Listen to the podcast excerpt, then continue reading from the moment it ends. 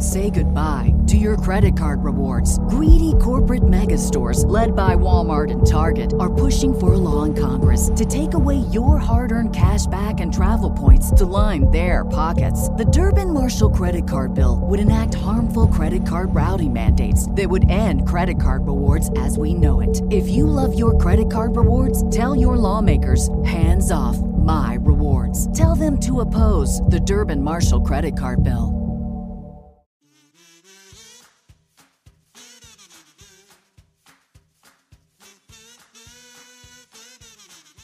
This week on the Dueling Review Show, it is I Hate This Place number one uh, from uh, Image Comics. The uh, title of the comic had to change a little bit because originally it had a four letter word that started with F and ended with K uh, on it. Fire truck. Well, that's not a four letter word, right? So um, you fail Four. in, in listening and in spelling. So uh, there How you go. dare you, sir. Probably also, did you fail at Hangman a lot or not? Oh no, this is a, this is from uh, Skybound Entertainment. I I know Skybound Entertainment is like an imprint of Image Comics, but it's Mm-hmm. Yeah, Skybound is the the Bob Kirkman imprint. yeah, the Robert Kirkman thing. Yes. Um, Mm-hmm. I I get a feeling just like uh, Top Cow is kind of the, an imprint of Image Comics. Mm-hmm. They run their businesses almost like they're very independent of one another.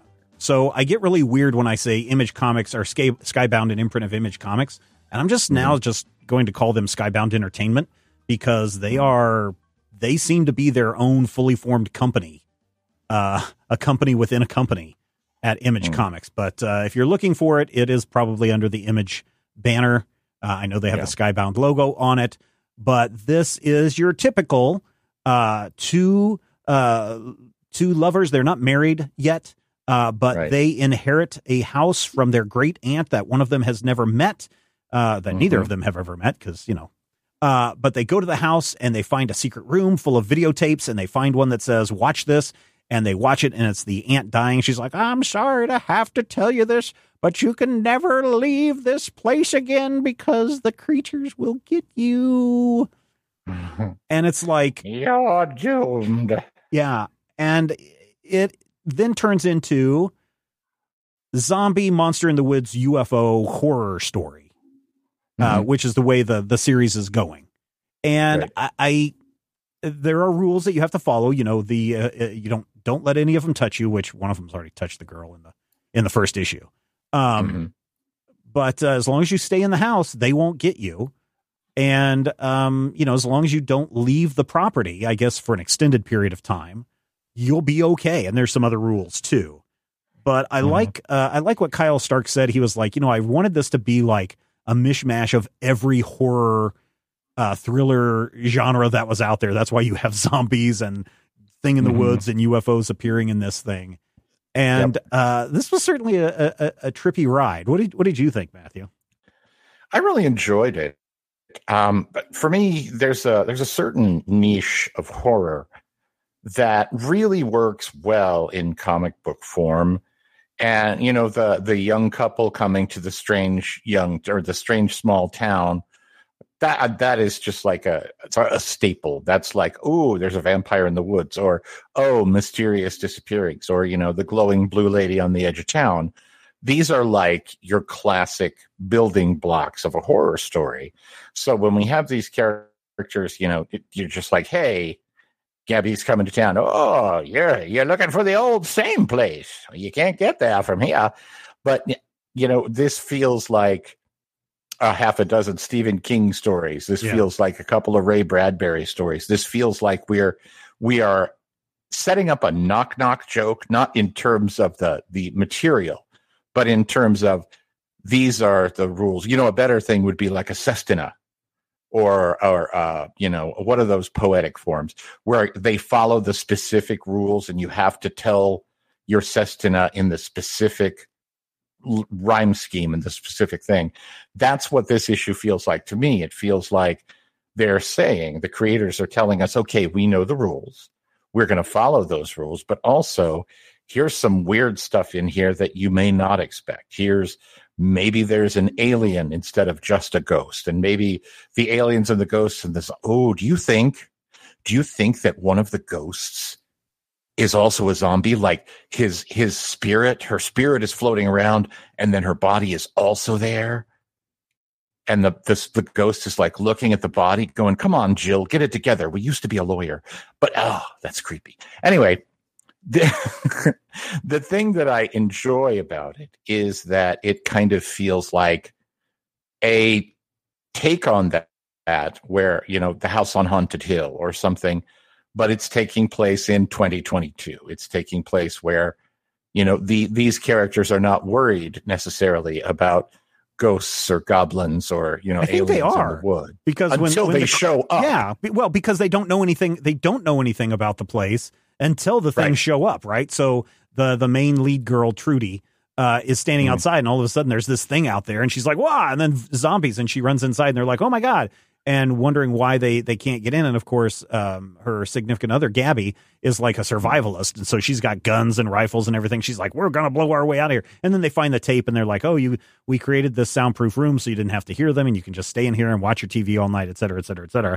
And then you see Mhm. like the Green Man out in the woods, and the UFO comes and does things. So I really Yeah. think Kyle Starks is just having a. a a lark and just saying i'm just Oh. going to ma- mash uh, you know what this is um cabin in the woods is what this is i hate this Yes. place is mm, 100% cabin in the woods I was sitting here and thinking uh, when Scully and Mulder show up, this is going to be something where you, you, you know, I'll bet you Kyle Starks watched the X Files when they were younger because this is something where you can clearly see all this crazy, wacky stuff happening all around there.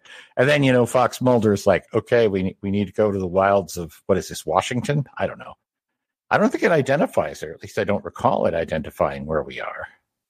um yeah i don't know either i do know that there is also another really clever twist in here in that there Mhm. was either a bank robbery or some kind of robbery went down and uh this guy called scar because he's got scars on his face um is, is trying to d- double cross the other two, and one of them has said, "Haha, jokes on you! I buried the um, I buried the money out in the woods." And so, in order to try and find where this big cache of money is, uh, the Mhm. two the, the two women have uh, hired a bunch of of hands to come work this ranch because it's a cattle farm kind of thing.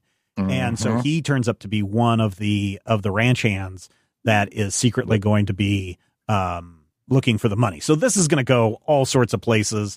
I thought Oh, yeah. that this was a very interesting story and a very good first issue.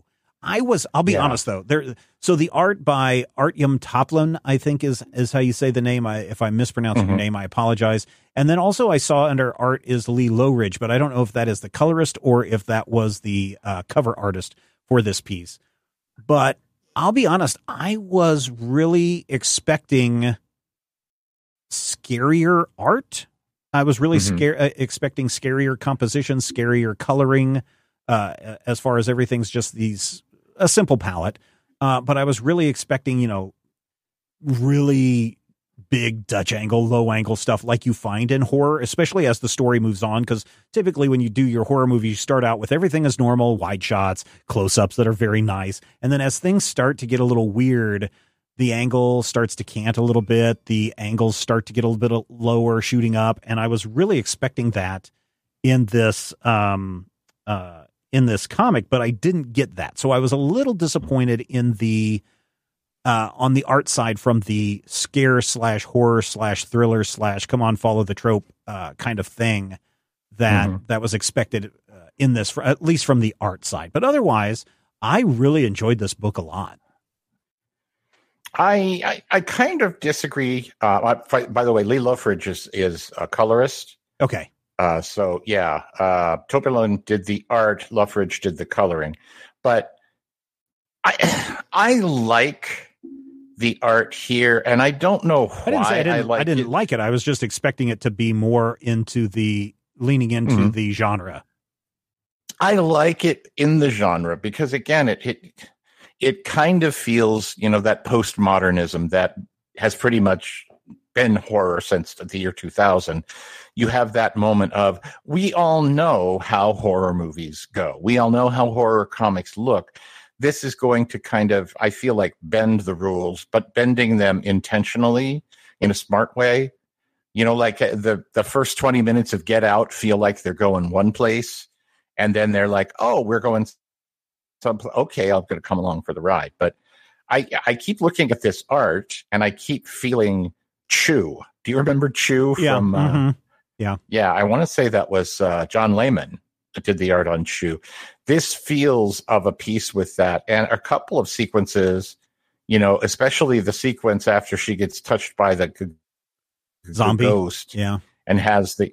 It was it zombie? Was it? I think it was ghost? I don't know zombie. That's what I thought. they she had an interaction with a ghost train for sure Mhm, mhm. but i was looking at that sequence and i'm like all the way through that i was just thinking harrow county. Um and i'm not sure why i think that. You know it's, it's sometimes we talk about how certain companies feel like they almost have a house style and that's not necessarily true of image or even the skybound books at image but for some reason this feels very comfortably set in that sort of bizarre weird image universe for me you know? How sometimes we'll talk about a book and we'll say you know what this feels like? 90s vertigo.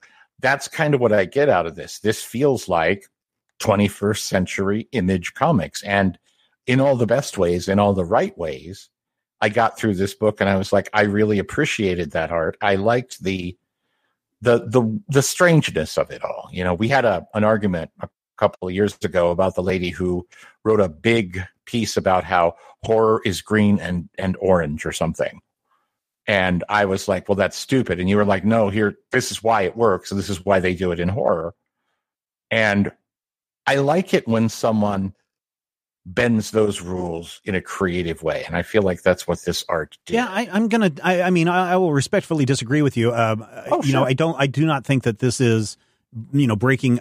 It's not breaking any rules. It's not trying to Mm-hmm. be any kind of house style. Uh, you're thinking of Rob Guillory is who the uh, artist was on. Chew. Thank you, thank John you. Layman, Layman was the, the writer. Um, I Yeah. just, I just thought it was. Uh, to be honest, if I were to look at this just based on the cover alone, and maybe it's because Mhm. I've seen this artist in other places, um, for the longest time up until I finally read the issue this week on Sunday, uh, I thought this was a Boom Studios book, uh, just based on the color Oh. scheme and the and the way that uh, everything looks, because that's very much what a Boom Studios cover would look like. Image comics uh, tend to be a little bit different than that, um, but Mhm. it definitely definitely kept giving me Boom Studios vibes. I, my again, my biggest complaint is I was really expecting that if we're going to do a cabin in the woods, because Mhm. Cabin in the Woods did follow all of the horror tropes. Granted, it was Mhm. telling every horror trope that was out there. And so when hmm. Kyle Starks is doing the same thing, I'm like, okay, well, then the art should, if they're leaning into Cabin in the Woods, then maybe they should hmm. lean into horror trope in the art style. I'm not saying that the art is bad. I'm just saying Right. that if you're going, you know, I think that the book would be improved even more by adopting the cinematography, you know, the cinematography of the horror genre. i get that So that's that's the only thing I'm saying. I still enjoyed this a great deal. Uh, I Yes. was really expecting a lot more scary stuff. Not that zombies and ghosts and UFOs and and the Green Man in the Woods aren't scary, or maybe that's um, maybe that's not the Green Man in the Woods. That's maybe uh, what's that little reindeer kid? Sweet Tooth. It's So maybe that's Sweet Tooth coming up. back. Yeah, Sweet Tooth coming back for his revenge. Uh, that's a who did uh, Sweet Tooth? That's um uh, Uh, ba- ba- da- ba- Matt Kent? uh, no, no, that's uh, uh Lemire. Yeah, Jeff yeah, Lemire. Jeff Lemire. That's right. He did the maze recently. Mhm. Uh, so yeah, I mean, uh, it's it's good times if you want to read something that that throws everything uh, in, including the kitchen sink. Then then definitely go and grab this. I think that there's an interesting story to tell here, and I think we're going to see people murdered one by one as the story goes on because you get introduced to five characters, at least five characters in here. Uh, that are going to have a role in either defending this place or dying horribly before they can uh, pass the curse on to someone else. Hey, Um, why not both? yeah, why not both? Uh, we will have to find out when I Hate This Place number two comes out next month from Skybound Entertainment. I'm going to go and say, pick this book up, go check it out. There's a link in the show notes uh, or over at the Major Spoilers website where you can uh, buy this comic through our Amazon affiliate link. A little bit comes back our way, a very, very little bit. Uh, I was uh, talking a little bit before the show, Matthew, to uh, everyone who showed up in the chat room. A lot of great people showing up in the chat room this week. Thank you for coming and hanging out. Um, I was telling the people that you know all these other comic book websites, podcasts, etc., often are backed by major corporations, CBS Interactive, uh, Mhm. space.com website, those kinds of things. Uh, Right. And we are still very, very much independent. All of our shows are independent. Uh, you know, while other people have been bought out by movie studios uh, or got their major funding startup from movie studios, we got all of our funding from our dear listeners over at patreon.com slash major spoilers. And if you're listening for the first time to the show and you're like, wow, that I hate this place was sounds like a great comic, and you read it and you're like, that was a great recommendation. I'm going to continue to listen to your show. You can come and join us over on our Patreon page, patreon.com slash major spoilers, and uh, get in on even more stuff that we offer all of our fans and dear, dear, dear, dear listeners. So uh, we're, we are glad to uh, continue to keep this uh, show free, the site free. We are not at the current time, dot, dot, dot, uh, selling the site to a mega corporation, even though we have a lot of IP that uh, definitely uh, somebody could come in and scoop up for, you know, and make several millions, if not billion of dollars uh, on the big screen. You might even say we have IP freely. Yes, uh, but I would not, uh, and you Ah. should probably not either. Uh, and, and they, they uh, certainly, if Depends would like to uh, make a uh, become a sponsor of the show, I, mean, I guess we could say IP freely a lot, but uh, that's a matter for a different time. We want to keep this show free. We want to keep it going uh, as long as we can. Well, actually, this show is ending, but uh, a lot of other stuff is coming uh, your way over at patreon.com slash major spoilers. So, um, bottom line for you, Matthew. I say it's good. I say definitely check it out. I say if you're one of those guys who's like, oh, I hate everything, then don't check it out. You'll hate everything. But I also think that uh, F Bomb This Place is a superior title. I, I think so too, but uh, we had a big article on it uh, over at Major Spoilers a couple of months ago when it was first solicited as I, uh, IF uh, F- F this place and why they had to change it because some I guess some some retailers or somebody got uh, all offended by it. But whatever. Anyway, there are tons of great comics to go pick up. Whether you want to read I Hate This Place or not, we'll be back next week. The poll is up on patreon.com slash major spoilers. So you can pick next week's comics. And until then, go read some comics because there's a lot of great stuff out there.